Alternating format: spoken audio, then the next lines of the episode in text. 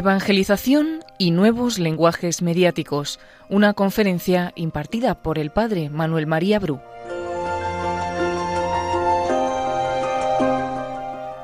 Es sacerdote y periodista, delegado diocesano de catequesis de la Archidiócesis de Madrid. Esta conferencia la impartió en el segundo ciclo Fe y Religiosidad en Internet, organizado por la Delegación de Medios del Arzobispado de Zaragoza.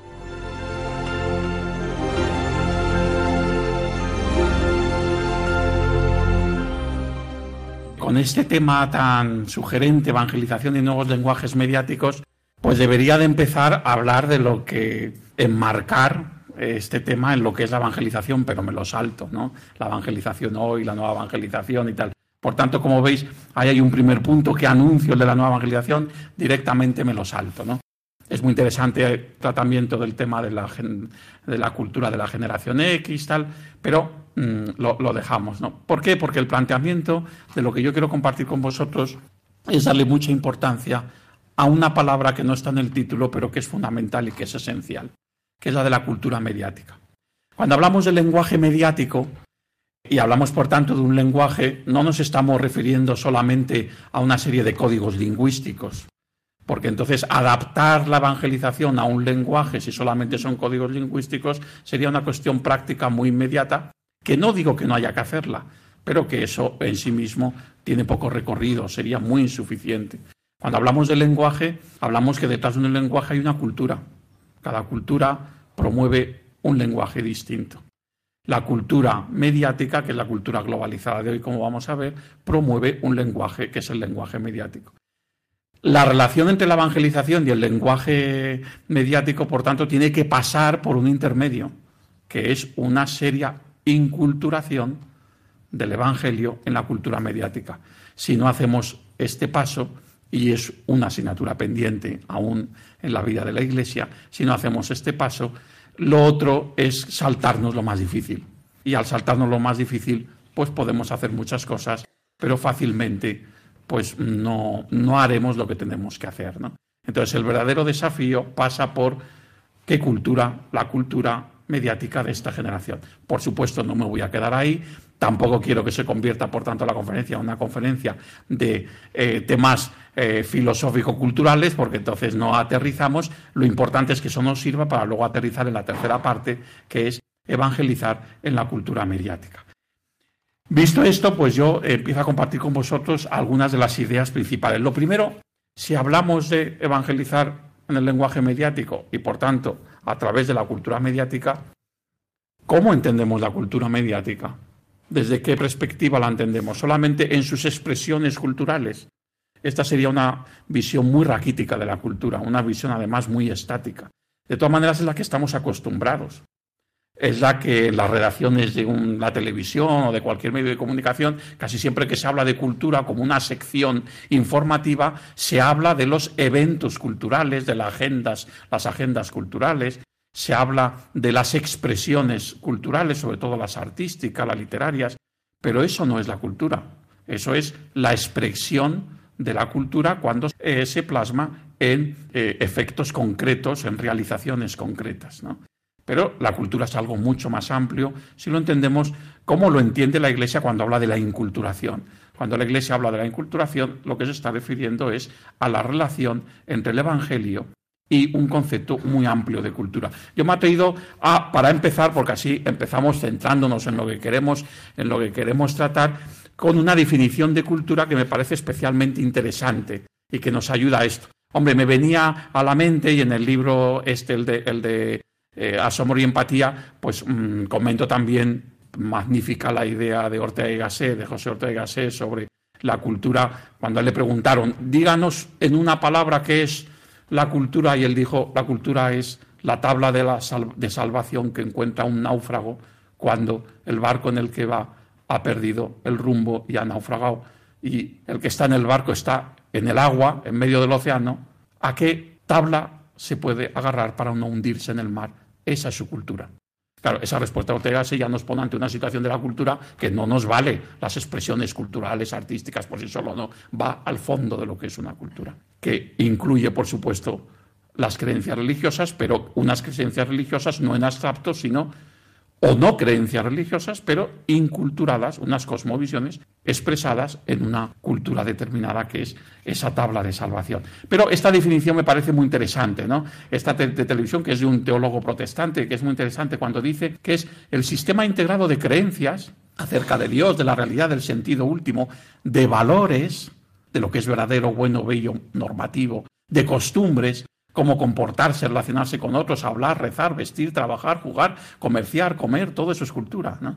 De instituciones que expresan dichas creencias, valores y costumbres, gobiernos, juzgados, templos, iglesias, familias, escuelas, hospitales, tiendas, sindicatos, todo eso es también cultura, que entrelazan una sociedad y le dan sentido de identidad, dignidad, seguridad y continuidad. Cuando están estas cuatro notas es cuando podemos hablar de una cultura. La pregunta es si cuando hablamos de la cultura mediática estamos hablando de esto, de una cultura que tiene una identidad, una dignidad, una seguridad, una continuidad. Pues yo creo que sí, claro que sí, que podemos hablar de esto. Porque en realidad estamos hablando de que vivimos bajo el, no sé si es demasiado fuerte utilizar la palabra dominio como cultura dominante, pero sí podemos decir que ya no es una cultura emergente y sí que es una cultura extendida, globalizada, es precisamente la cultura mediática. Entonces, visto este concepto de cultura, ¿qué es la cultura mediática?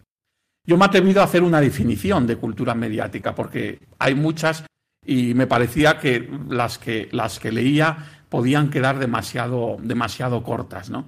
La definición que propongo de cultura mediática es una cultura emergente, omnipresente y dominante en el mundo globalizado, marcada por la sociedad de la información, caracterizada por la sociedad posmoderna y débil, cultura además configuradora a la vez que determinada por el llamado sexto continente, especialmente influyente en las nuevas generaciones y portadora de un nuevo lenguaje que es a lo que nos queremos dirigir en esta ponencia. Vamos a ver algunos de estos rasgos de esta definición que nos ayuden a entrar un poco en ella. Cultura propia del actual momento de la globalización. Cuando hablamos de globalización hablamos de eh, las dos caras de una misma moneda, la moneda de la globalización, aunque sea un concepto pues muy tópico y muy, pero hace referencia a una realidad que vivimos en un mundo globalizado, desde luego más que en los siglos anteriores, esto es una evidencia indiscutible, ¿no? Pero ¿en qué consiste esta globalización? Sí, podemos distinguir dos caras, la globalización económica y la globalización cultural. Por supuesto, las dos interdependientes e interrelacionadas. ¿no? no vamos a entrar aquí en hablar de este concepto de la globalización. Aquí dejamos el tema de la globalización económica, pero sí nos vamos directamente al tema de la globalización cultural. Si la globalización económica sostiene a la cultura en los pocos principios ideológicos que comparte, la cultura globalizada mediática está fundamentalmente basada en la ideología liberal. Esta es la parte, digamos, cultural que la dimensión económica aporta. Por tanto, si decimos, ¿y cuáles son las ideas principales? Porque una cultura también aporta un cambio de ideas. Los cambios culturales suponen cambios de ideas también. ¿Cuáles son las ideas principales que aporta la cultura mediática? Pues desde el punto de vista de la influencia de la globalización económica, en el fondo no son otras que estas. Relativismo, individualismo, autosuficiencia, competitividad, progresismo histórico, idealización del cambio. Bueno, podríamos decir muchas más. Utilizando esas expresiones no estoy queriendo en absoluto hacer un juicio crítico sobre estas realidades, porque cada una de estas palabras tiene su dimensión positiva y su dimensión negativa, no solamente una dimensión negativa como la que muchas veces hablamos cuando hablamos en contexto eclesial de estas realidades culturales. No, tienen también una dimensión positiva, requieren un discernimiento del que tanto nos está pidiendo el Papa Francisco que hagamos en todo y para todo, un discernimiento. Y por tanto, las simplificaciones no nos sirven. ¿no? no podemos hablar del individualismo solamente como una realidad negativa. Es una conquista el individualismo en la historia de las culturas y de las ideas y tiene un valor. Otra cosa es convertir el individualismo en algo que se convierta en egoísmo. Y así podríamos decir de todas las demás. ¿no? En el fondo, estos valores de la cultura neoliberal son los valores principales que aporta a la globalización la globalización económica. Pero no solamente está esta parte, sino que está también en la globalización eh, mediática, está también otras características que son muy importantes. Si tuviera que simplificar la visión de los contenidos de la cultura mediática, tendríamos que decir que la cultura mediática es la cultura de la publicidad. Y cuidado, cuando hablamos de la cultura de la publicidad, no hablamos solamente del lenguaje publicitario, daríamos el paso eh, equivocado o, demasiado pronto si nos vamos directamente al lenguaje de la publicidad, sino a algo previo al lenguaje de la publicidad, que es la mentalidad con la que se desarrollan los productos culturales publicitarios, porque la publicidad es cultura también. Es más, desde el punto de vista audiovisual artístico, tal vez lo más trabajado artísticamente eh, sean los productos, muchos de los productos eh, publicitarios. ¿Qué es lo que podemos encontrar de contenidos culturales en la publicidad? La publicidad hoy en día, mucho más que una publicidad informativa, informar de un producto, que por supuesto también, ¿no? Hoy en día la publicidad ya no es tanto de productos, sino de marcas, y ya no es tanto solamente de marcas, sino de consumo en general. Siempre relacionadas a una marca después y a un producto, porque si no, no serían comerciales. ¿no? Pero interesa eh, vender el hecho mismo de consumir, no solamente de consumir una marca o de consumir un producto. Y para esto no se trata solamente de informar, se utiliza un sistema pedagógico en el fondo, en el ámbito, digamos, nuestro, podríamos utilizar esa expresión, un sistema pedagógico o una metodología comunicativa, ¿no? que es la de la asociación de ideas. La asociación de ideas requiere, por tanto, de otra cosa, de otro contenido en cada producto publicitario que no es ni la marca ni el producto, sino que es algo con lo que se asocia. Y por tanto, normalmente la asociación de ideas lo que hace referencia es a, a sensaciones, a ideales, a experiencias humanas de todo tipo. Esa es la clave de la publicidad. Lo primero que nos vende es conectar con nosotros a, través de una sensación. Si esa sensación realmente conecta con nuestras aspiraciones, nuestros deseos, nuestros anhelos, entonces ya se produce esa conexión que permite ser un vehículo, ser un puente para ya presentarnos el producto o la marca asociada a esa idea. ¿Te gusta conducir? Es la pregunta que se hace un famoso anuncio publicitario televisivo de una marca de coche. Se está asociando esa a la idea de la música tranquila, de un paisaje maravilloso, de, un poco de paz y de sosiego en medio de este mundo estresante, de esta vida. Esa es la idea asociada. A partir de ahí, como todo eso aparece dentro de un coche o con alguien conduciendo un coche, lo que nos presentan es el producto. Pero lo importante es la asociación de ideas. ¿Qué pasa? Que cómo se elige estas, estas ideas para la asociación publicitaria. No se elige desde unos criterios axiológicos y unos criterios de valores, no se elige desde un, sino que simplemente los publicitarios lo que hacen es que prueban del acervo cultural, prueban de lo que hay, de lo que hay en la historia, de lo que hay en la actualidad, de lo que hay en el mundo y van probando. Y entonces el criterio no es lo que tenga mayor o menor valor, sino lo que sirve o no sirve, lo que vende o no vende como idea asociada. Por tanto, el principio básico de los contenidos de la cultura mediática es que no tiene límites. En la cultura mediática vale todo si es capaz de emocionar, si es capaz de conectar, si es capaz, por tanto, de vender. Vale todo. Y vale una cosa hoy y mañana ya no vale. Entonces no hay una selección como en otras culturas hay un desarrollo ideológico. Aquí no. Aquí es todo el acervo cultural que tenemos está al servicio de esta cultura mediática. Pero es un servicio muy efímero y es un servicio que no requiere una valoración en sí mismo de esos contenidos, sino simplemente un usar y tirar de esos contenidos culturales. Esto ya nos da una clave de los contenidos de la cultura mediática. Si nos vamos al otro aspecto que decíamos en la definición, la sociedad de la información, aquí encontramos también un tema muy interesante. el concepto de sociedad de la información tiene dos acepciones distintas. La primera acepción hace referencia, bueno, pues a ese cambio de lo que hemos ido llamando a la sociedad occidental desde la revolución industrial y por tanto desde la sociedad industrial a la sociedad de servicios, a la sociedad, y al final decimos que estamos en la sociedad de la, de la información. Es un desarrollo interesante del concepto, pero desde este punto de vista de la cultura nos interesa mucho más porque eso hace más referencia a la globalización económica, a cuál es el factor de desarrollo económico principal, nos interesa mucho más otra dimensión del concepto, otra acepción, mejor dicho, del concepto, que es muy interesante, que hace referencia al lugar que ocupan los medios de comunicación en la transmisión cultural entre unas generaciones y otras. Y esto es un tema muy interesante porque en toda la historia de la humanidad, en todas las culturas, la transmisión de la cultura de una generación a otra se ha hecho a través de unos círculos concéntricos más o menos uniformes y más o menos determinados. Luego estas realidades, estos círculos, van cambiando, lógicamente, a lo largo de la historia y a lo largo también del tiempo y del espacio, porque van cambiando según la geografía cultural. Son muy distintos en unos sitios que en otros. Pero la nomenclatura de esos círculos prácticamente es inamovible. Son el círculo primario, que es el de la familia, Después está el círculo formativo elemental. En una cultura donde hay un sistema educativo organizado, pues es la escuela, pero en otras es otras formas de, formación o de educación. Hay un tercer círculo importantísimo, ¿eh? que es el del grupo primario. En el mundo rural, pues es, es, el pueblo. En el mundo más urbano, pues son los distintos grupos de relación con los que una persona desde niño va teniendo más relación más allá de su familia, el grupo primario. Y estos tres suelen ser tres círculos que se mantienen además en ese orden. Es decir, mayor influencia en la transmisión cultural, la familia.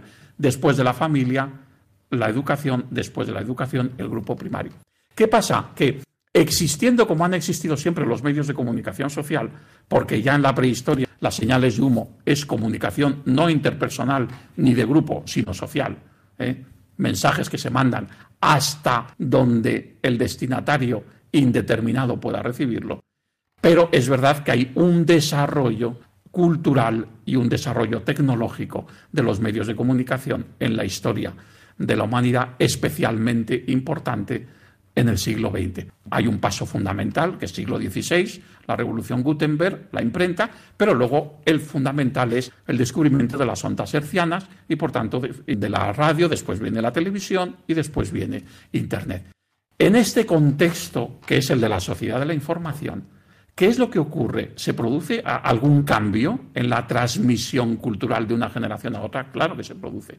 No solamente porque aparece un cuarto círculo, que es el de los medios de comunicación, sino que ese cuarto círculo tiende a comerse, como si fuese una, bestia con, unas grandes fauces, tiende a comerse los círculos anteriores. No tiene por qué hacerlo necesariamente, depende de cada cultura y depende de la vivencia de esa misma cultura en unos lugares y en otros, en unas situaciones y en otras, en eso es muy cambiante, ¿no? Pero sí que hay esa tendencia a sustituir, sobre todo cuando hay una crisis de el valor de la familia, de la escuela y del grupo primario, en la transmisión, sobre todo en la transmisión cultural y transmisión de valores, en cuanto ahí aparece un déficit, ahí aparecen huecos, esos huecos, ¿quiénes tienden a llenarlos de un modo automático? Los medios de comunicación.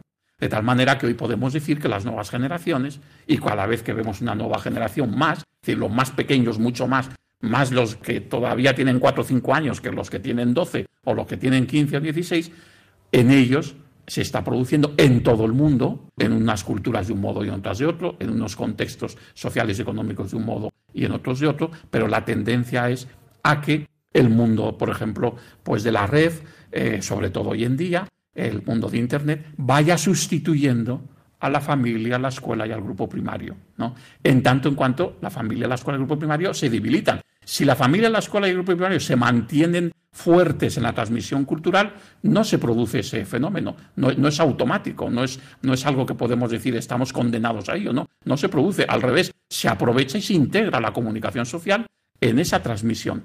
Y por tanto, si nosotros ponemos ahí a la iglesia, ¿dónde la pondríamos? Hombre, la podemos poner en la familia si es familia cristiana, la podemos poner en la escuela si es escuela cristiana, pero la podemos poner sobre todo en el grupo primario, porque por ejemplo las parroquias o todas las comunidades cristianas hacen la función sociológica en la transmisión cultural de grupo primario. Pero la Iglesia también puede utilizar los medios de comunicación en la evangelización y entonces lo que hace es que incorpora el cuarto círculo, no deja de huirse por él, sino que lo que hace es que lo integra como lo está llamado a integrarlo también la familia o la escuela. Vamos a pasar ahora a ver qué entendemos por cultura moderna. No voy a dar aquí una lección de cultura moderna porque daría para una conferencia solo, pero solamente voy a utilizar unos tópicos. Ya sé que son tópicos, pero son palabras claves. Evidentemente, detrás de cada una de estas palabras hay un pensamiento muy desarrollado y hay mm, mucho de qué contar y que hablar y daría para una conferencia cada uno de ellos, por supuesto, y hay muchos libros sobre ello. Pero yo solamente quiero apuntar aquí unas palabras clave porque van a ser palabras muy importantes para entender el lenguaje mediático. Por ejemplo, la palabra sociedad desvinculada. Tenemos un autor español, catalán, José Miró Ardebol, con un libro interesantísimo, La sociedad desvinculada. Él analiza en este libro un tema muy interesante que han analizado también otros, otros pensadores, que es la situación en la cultura de hoy, por tanto en la cultura mediática, de una pérdida de los vínculos, de todo tipo de vínculos tiene relación con lo que antes hablamos, porque uno de los vínculos principales es el vínculo familiar, pero también otro tipo de vínculos, incluso vínculos institucionales, vínculos eh, que tienen que ver también con los ideales políticos, vínculos, faltan vínculos. ¿no? Se pierden los vínculos, ¿no? Bien, pues esa es, una, una de las palabras. Otra palabra importante es la de la sociedad líquida. ¿no? Aquí tenemos ese pensamiento interesantísimo, eh, murió el año pasado eh.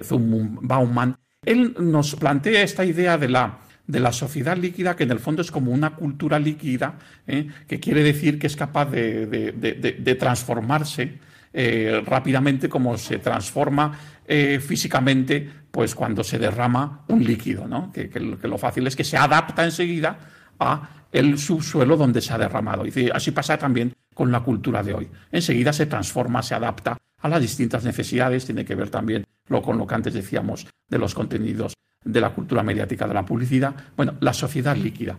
Y cuando habla de la sociedad líquida dice alguna cosa, y dice muchas, pero hay alguna que me parece interesante. Por ejemplo, este paradigma eh, neoliberal de la oferta y la demanda. Al final todo entra dentro de este esquema.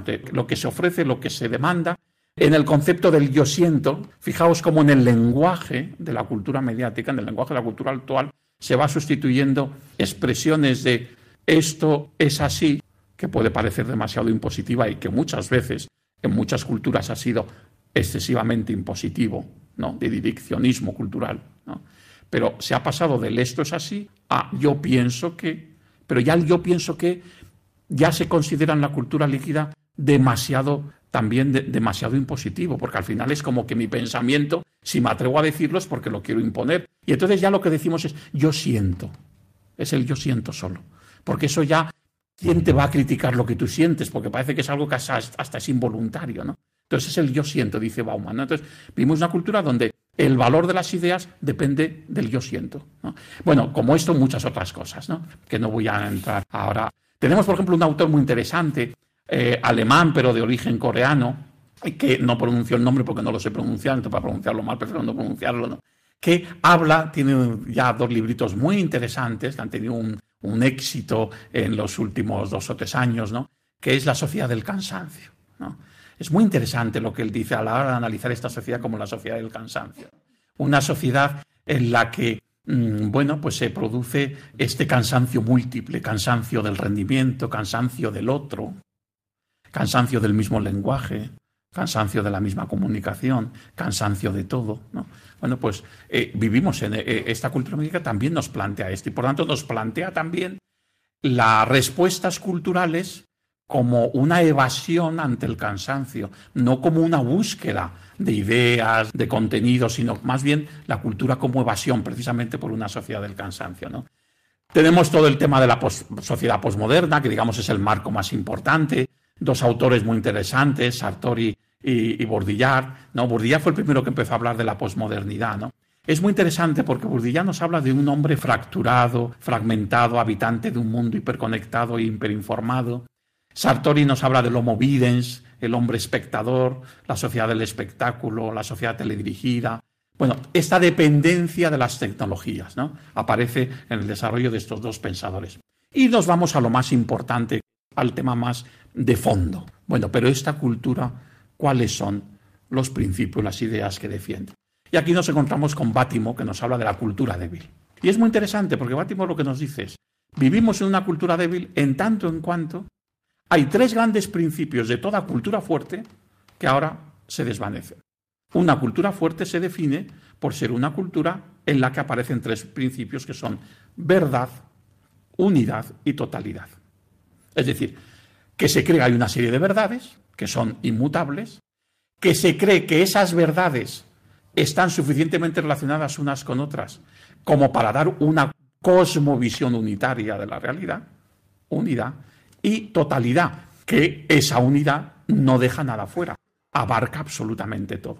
¿Qué es lo que ocurre? Que la cultura débil precisamente se distingue porque se pierden estas tres coordenadas. Una cultura débil es una cultura en la que ya no se defienden las verdades. Aquí podemos introducir el tema del relativismo, ¿no? Pero está también ahí, ¿no? En la que ya no se da esta cosmovisión. Claro, cuando hablamos de esto, enseguida nosotros, sobre todo en un ámbito eclesial, enseguida nos vamos y decimos, claro, cultura cristiana, bueno, habría que preguntarse si existe la cultura cristiana o la cultura católica, ¿no? Esto, en principio, conceptualmente se da de bruces con el concepto de inculturación. No, la fe cristiana, la fe católica, sin cultura, Siempre, no, no, no existe sin una incardinación cultural, sin un contexto cultural, pero se incultura en distintas culturas. Tiene esta capacidad, no es la capacidad líquida de adaptarse a todo porque sí, ni de venderse al mejor postor, pero sí que el fenómeno de la inculturación significa que se puede expresar en distintas culturas. ¿no? Pero sí que es verdad que cualquier inculturación de la fe cristiana produce una visión cultural de una cultura fuerte, porque aparecen unas verdades inmutables, aparece una unidad y aparece una totalidad. Y esto es cierto. Pero es que lo mismo podemos decir de la cultura de la Ilustración francesa. La cultura de la Ilustración francesa tenía la misma pretensión y se quería alejar de la cultura cristiana y tenía la misma pretensión. Por eso se hace la enciclopedia, con este deseo de verdades inmutables, científicas, capaces de unirse todas en la enciclopedia y responder a todas las cosas totalidad. Por tanto, la crisis no solamente la crisis de la tradición cultural cristiana, es la crisis de toda pretensión de una cultura fuerte. ¿Qué es lo que para Lyotard significa realmente la posmodernidad? Para Lyotard la posmodernidad significa la renuncia de las utopías y ideologías de progreso, marxismo, iluminismo, capitalismo, y la crisis de los megarrelatos, las cosmovisiones y las religiones, en tanto en cuanto son cosmovisiones y en tanto en cuanto son megarrelatos. ¿Quiere decir esto que no tenemos nada que hacer con la cultura mediática porque es una cultura, o la cultura emergente de hoy, sostenida por la cultura mediática, porque es una cultura que no acepta los megarrelatos? Si lo nuestro es un megarrelato, la historia de la salvación, pues no, no, y ya me adelanto una cosa que vendrá después, porque la fe cristiana es una fe que nos ofrece un megarrelato, la historia de la salvación, pero nos ofrece muchos microrelatos que dan sentido a esa historia de la salvación. Y curiosamente la cultura emergente y cultura mediática está deseosa de microrelatos, quiere microrelatos para sustituir a los macrorelatos. Y nosotros seguimos ofreciendo macrorelatos que son rechazados automáticamente y no aprovechamos para ofrecer microrelatos. Pero aquí ya me estoy adelantando a algo que iba a decir después, pero me parecía interesante. También con esto de lo de las utopías y de las ideologías. Cuando hablamos del relativismo, y es verdad que el relativismo es un problema muy gordo, ¿no? tengo aquí delante una gran foto de Benito XVI, que fue el gran profeta con el tema del relativismo. Pero el relativismo hay que entenderlo históricamente también como una reacción cuasi necesaria en algunos aspectos. Después de un siglo XX, en el que las grandes ideologías totalitarias pretendían ofrecer un sistema unívoco de verdades, es natural que haya una reacción histórica casi innata de los seres humanos culturalmente, ojalá pasajera, pero es natural que haya una reacción de decir, no quiero saber nada de megarrelatos, no quiero saber nada de cosmovisiones, porque ya sé a dónde me han llevado las, muchas de estas cosmovisiones. Me han llevado a la mayor lucha del hombre contra el hombre que se da en el siglo XX. ¿no? Pero bueno, habría mucho de qué hablar de esto. La cultura del sexto continente, aquí lo paso directamente, es una idea muy sencilla. Cuando un pionero, no necesariamente un misionero, sino también un comerciante, un pionero español en el siglo XVI, se iba al puerto de Sevilla o al de Cádiz para irse en un barco al Nuevo Mundo, recién descubierto, y pasaba temporadas en América y volvía a España, esta persona se distinguía cuando volvía a España de los demás que tenía una riqueza que los demás no tenían, que es el vivir en dos continentes, en el continente europeo, donde vivían los demás, y en el continente americano. Y tenía dos referencias de dos continentes. Y podía estar en los dos porque tenía que hacer un viaje largo, pero podía ir y volver. Hoy en día, las nuevas generaciones son como estos pioneros.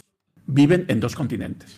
Pero no es en el continente europeo y el americano, o el continente europeo y el asiático, o el, eh, digo el europeo, pues estamos hablando de un niño español, o el continente europeo y el africano, o el... No, no, el otro continente en el que viven es en el sexto continente, que es el continente digital. Es un auténtico continente, es otro mundo.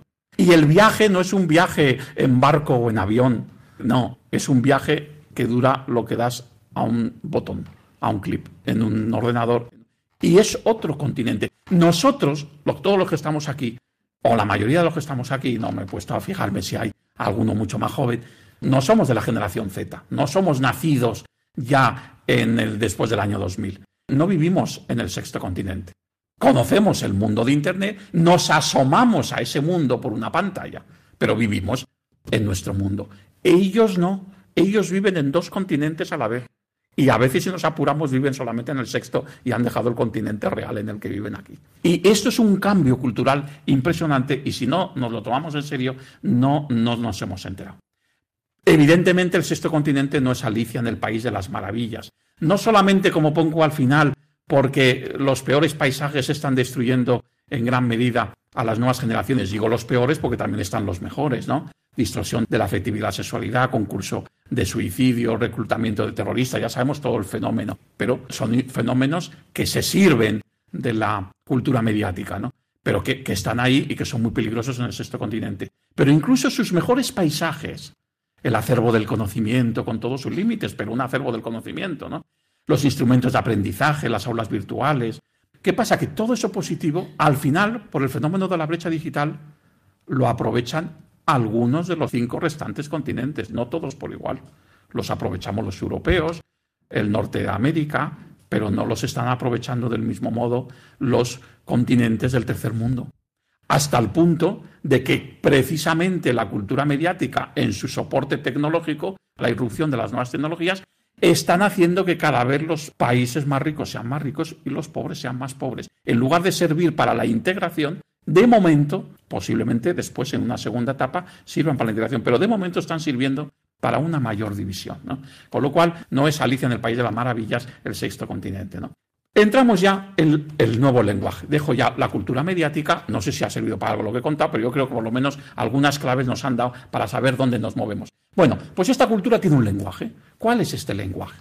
Decía Benedicto XVI, en el año 2011. Las nuevas tecnologías no modifican solo el modo de comunicar, sino la comunicación en sí misma, por lo que se puede afirmar que nos encontramos ante una vasta transformación cultural. Junto a este modo de difundir información y conocimientos, nace un nuevo modo de aprender y de pensar, así como nuevas oportunidades para establecer relaciones y construir lazos de comunión. Vemos muchas cosas en este texto. Visión positiva, no negativa, de la cultura mediática pero sobre todo visión acertada de ir al fondo. No se trata solamente, como nos dice, de nuevos modos de comunicar, sino que se trata de un nuevo modo de aprender y de pensar. Y un nuevo modo de aprender y de pensar es propio de una nueva cultura, que es la cultura mediática. La cultura mediática inaugura un nuevo lenguaje. Vamos a empezar a ver las características de este nuevo lenguaje. A este nuevo modo de aprender y de pensar y por tanto también de comunicarnos es a lo que llamamos lenguaje mediático, porque el hombre mediático aprende un nuevo lenguaje. Características, inmediato, conciso, simple, provocativo. Sujeto a una, siempre el lenguaje está sujeto a la manipulación, pero este está sujeto de un modo distinto a otros lenguajes. A una manipulación emotiva y provocativa, porque despertar la emoción y evocar cosas, acordados de lo que decía antes del lenguaje publicitario, es propio del lenguaje mediático. ¿no? La palabra manipulación en la comunicación no es una palabra negativa, es una palabra neutra. Normalmente cuando nosotros hablamos de manipulación de los medios de comunicación, ya estamos hablando pues de falsificación, de desinformación, de No, no, cuidado, esa es una manera de manipular, intencionada. Pero la manipulación es necesaria. Si no, ni Ana ni yo hubiéramos tenido que estudiar periodismo precisamente la carrera de periodismo, si para algo sirve, si sirve, porque luego pues es lo que es, pero si para algo sirve, es para que te enseñen a manipular. Claro, manipular. Pero lo mismo que cuando vamos a un campamento de verano en una parroquia, mm, la ley nos obliga ahora a que la cocinera o el cocinero pues tenga el carnet de manipulación de alimentos, claro, porque si no se puede envenenar. El manipular los alimentos está al servicio de alimentar bien. El manipular los contenidos de la noticia, para convertir la noticia en información, es necesario. No es lo mismo contar una historia en una revista, en un reportaje de, seis páginas, que contarla en una de las piezas de un boletín informativo que dura el boletín cuatro minutos, ya hay seis piezas, ya hay que contarlo en 20 segundos. Y además en los 20 segundos hay que introducir lo que se llama en, en la radio un bicho, un corte de alguien, porque si no se queda en algo con una sola voz y entonces eso pierde capacidad comunicativa radiofónica. Claro, no es lo mismo. Eso quiere decir que una misma historia, que es lo que cuenta la información, es la historia de algo que ha ocurrido, que es lo que es noticia en sí mismo, aunque no lo dé ningún medio de comunicación y no se convierte en información, hay muchas noticias. Todos los días hay 100.000 noticias que no salen nunca en los medios, pero son noticias. Algunas de ellas, no vamos a entrar aquí en todo el fenómeno de la selección informativa, se convierten en información Pero es que además de que solamente muy pocas de ellas se convierten en información, es que las que se convierten en información, según el formato informativo, requieren de una manipulación. Por tanto, la manipulación es necesaria y se puede hacer profesionalmente de tal modo que si la intención es contar lo esencial de la noticia, realmente contemos lo esencial de la noticia con distintas maneras de manipularlo. Bueno, pues en la comunicación general, no solamente en la información, porque el 80% de la comunicación no es informativa, es comunicación a secas, y sobre todo la comunicación audiovisual, es entretenimiento, es, formación, es lo que queramos, ¿no?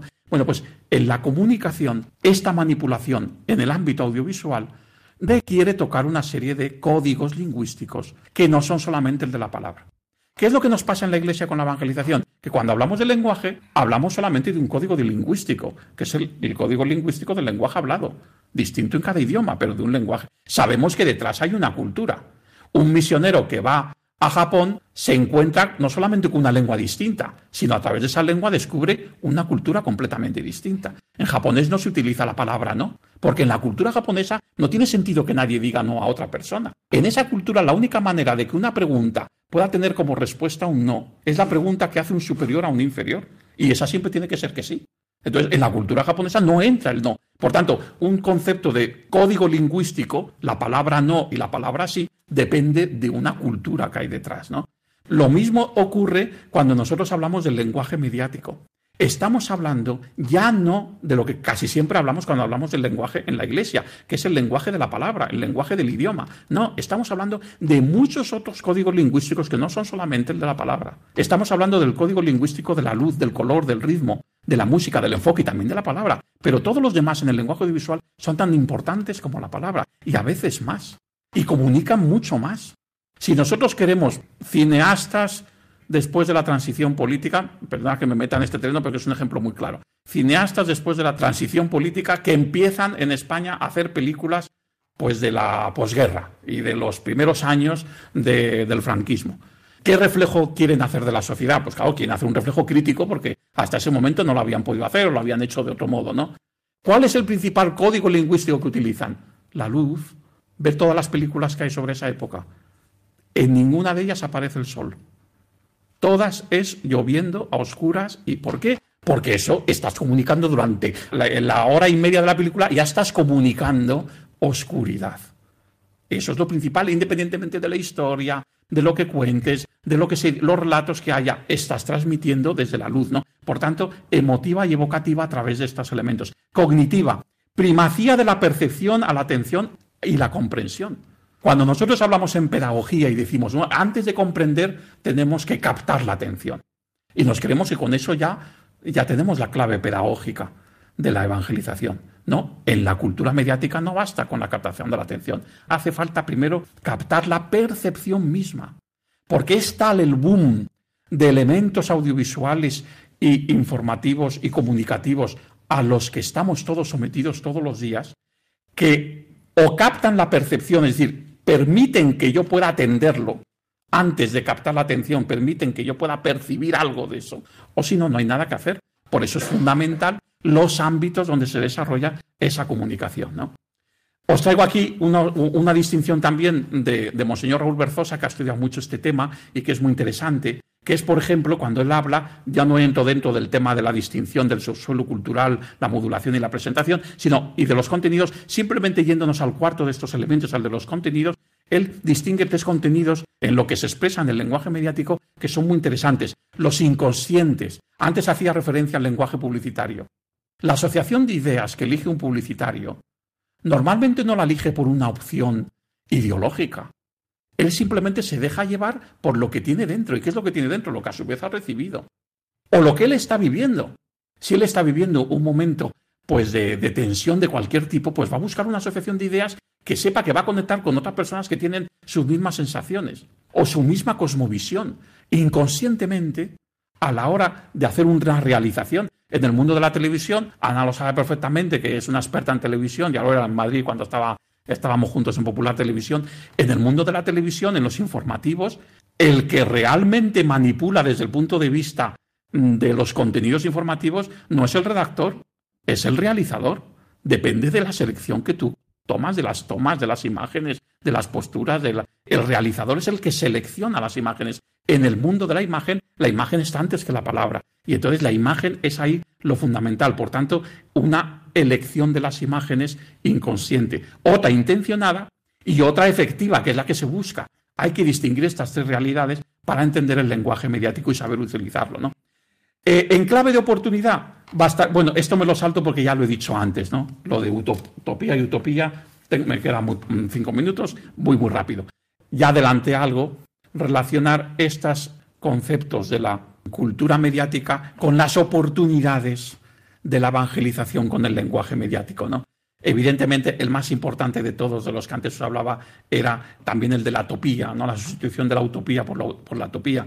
Fijaros, en los años 70, en el lenguaje mm, pastoral, se utilizaba mucho y se utilizaba bien porque estaba inculturado en aquel momento, porque en las universidades, los intelectuales, en los años 70, todavía algo en los 80, pues hablaban de las utopías. Entonces, claro, los cristianos dijimos, para la utopía la nuestra, la utopía evangélica, más mayor utopía que la utopía evangélica, el reino de Dios, pues no hay otra, ¿no?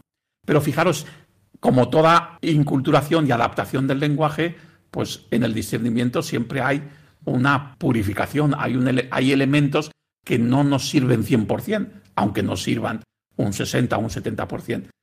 ¿Qué parte no nos servía de asimilar esa palabra de la utopía? Pues que la, el sueño del reino de Dios sí que te tiene lugar tiene lugar incipientemente, el sí, pero todavía no, y tendrá lugar en los cielos nuevos y la tierra nueva. Por tanto, no es utopía, es decir, sin lugar, sino estopía, tiene lugar. Qué curioso, el lenguaje mediático, las nuevas generaciones, en esta cultura que rechaza las utopías, las ideologías, enseguida está buscando utopías. Es decir, está buscando que todo el anhelo que hay en todo ser humano, y ese es intocable, está en todo ser humano, un anhelo por supuesto, de trascendencia de Dios, pero también un anhelo de justicia, de paz, de grande. Ese anhelo, ¿dónde lo va a encontrar? En realizaciones concretas, en el voluntariado, en expresiones concretas. Pues ahí tenemos nosotros en el nuevo lenguaje. Como veis, esto es previo al uso de los códigos lingüísticos. La fidelidad al destinatario, fundamental, aquí no entro porque, bueno, pues está ahí, ¿no? La importancia de, de esta inculturación. Estas características del nuevo lenguaje la fortísima velocidad en la fragmentación de la imagen, el simple y escaso uso de la palabra, seguimos abusando mucho de la palabra, textos larguísimos, conferencias larguísimas como la que yo os estoy dando, es un abuso de la palabra, pero todavía dependemos de esto. Para comunicar todo lo que estoy contando, lo mejor hubiese sido un vídeo de seis minutos que expresase lo fundamental de lo que estoy contando. A vosotros a lo mejor os vale más esto, pero para las nuevas generaciones esto no lo aguantan, ni, aunque lo transmitamos en directo en online, no aguantan una hora de conferencia, pero sí que, si es un vídeo atractivo, sí que lo van a ver, ¿no? Entonces, el abuso de la palabra, la proliferación de golpes de impacto sonoro y visual, bueno, pues todo esto es el lenguaje mediático, ¿no? En realidad, en el fondo se puede transmitir cosas muy sublimes, basta ajustarse a dos condiciones, y esto me parece también importante. Hacerlo sin trampear las leyes propias de este lenguaje. O sea, un respeto a este lenguaje como lo ha tenido la Iglesia a lo largo de dos mil años, un respeto a la cultura griega, a la cultura romana, a mm, los distintos ámbitos culturales donde ha buscado un diálogo, donde ha buscado una inculturación, pues también, aunque este sea una cultura emergente, nueva, globalizada, pero es una cultura, y es una cultura además con una potencial que no lo ha habido nunca. Bueno, primero respeto a este lenguaje. No hay que trampearlo, ¿no? Hacerlo con la máxima calidad. Esto es fundamental porque si no es mejor no hacerlo. ¿Por qué? Porque en el lenguaje mediático, lo primero que transmitimos antes de ningún contenido es si es cutre o está bien hecho. Y si está mal hecho, se van a reír de ello, lo van a rechazar. Entonces, para hacer vídeos con cuatro fotos de PowerPoint y una musiquita de fondo, eso ya hay muchos. Está lleno YouTube. Para eso mejor no hacerlo. Hagamos cosas bien. Pero para hacer cosas bien hay que contar con los profesionales para hacerlas bien. Y aquí es donde hay un gran déficit, déficit presupuestario en los planes pastorales, en las diócesis, en las, en las instituciones religiosas, en, en los movimientos, en todo. ¿Por qué? Porque no nos creemos que aquí es donde está el desafío de la evangelización. Tenemos que utilizar, igual como se hizo un esfuerzo con la revolución Gutenberg por la imprenta, pues ahora hay que hacerlo con estos nuevos lenguajes. ¿no? Y luego estos tres elementos, y con esto termino, tres elementos importantes hay una conexión clarísima entre la tradición evangelizadora de la Iglesia, son tres constantes en la tradición evangelizadora de la Iglesia, y características de la nueva cultura. La primacía del testimonio. Siempre hemos creído en la Iglesia que la mejor manera de anunciar. Benedicto XVI decía una cosa preciosa cuando decía que los mejores exegetas de la Sagrada Escritura son los santos, porque son los que nos muestran cómo se vive el Evangelio. Por tanto, el testimonio. El testimonio es el primer lenguaje. Todo en la comunicación, en la cultura eh, mediática, todo es testimonio. En el periodismo se habla, se utiliza la palabra testimonio para hablar de un total que se le pide a un político para hablar de un tema, que no es nada de testimonial, pero se le utiliza la palabra testimonio porque la idea de fondo es que desde el punto de vista comunicativo es alguien que te está hablando y, sobre todo si te habla desde sí, desde dentro, te habla de, sí mismo, entonces ya es testimonio, aunque te esté hablando de un proyecto que tiene empresarial o un proyecto de cualquier tipo, si habla de sí mismo, eso enseguida capta la atención porque forma parte de lo esencial de la cultura mediática. Por eso el testimonio. La mutua imbricación entre entendimiento y sentimiento. Hemos abandonado el sentimiento en la evangelización. Demasiado racionalistas después de la ilustración francesa. Es verdad, como nos decía también Benedicto XVI, que ha tenido que ahora llegar la Iglesia en el siglo XX y XXI para rescatar a la cultura actual mm, de, la pérdida de la razón, ¿no?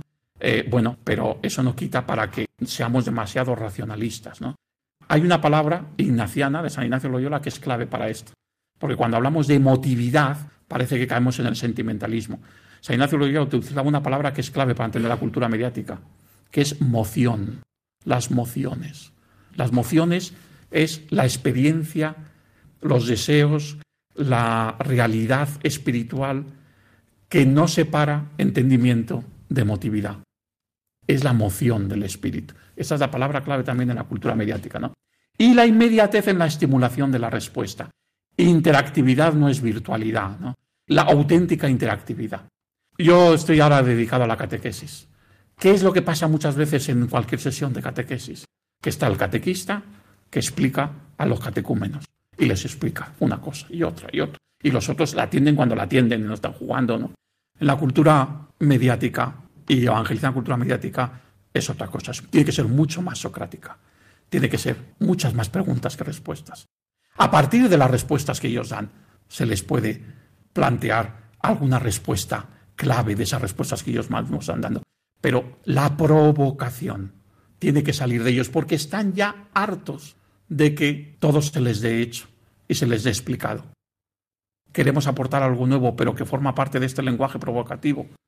Dejémoslos que ellos intervengan, que sean ellos mismos los que participen a través de la cultura mediática en el proceso evangelizador. Bueno, lo dejo aquí, luego hacía unas referencias a Pablo VI, a Benito XVI y al Papa Francisco, pero ahí quedan, que son un poco como conclusión.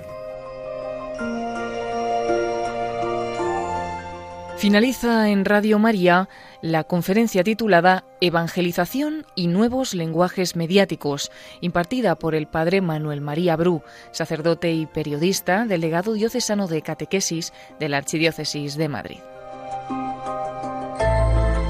La impartió en el segundo ciclo Fe y Religiosidad en Internet, organizado por la Delegación de Medios del Arzobispado de Zaragoza.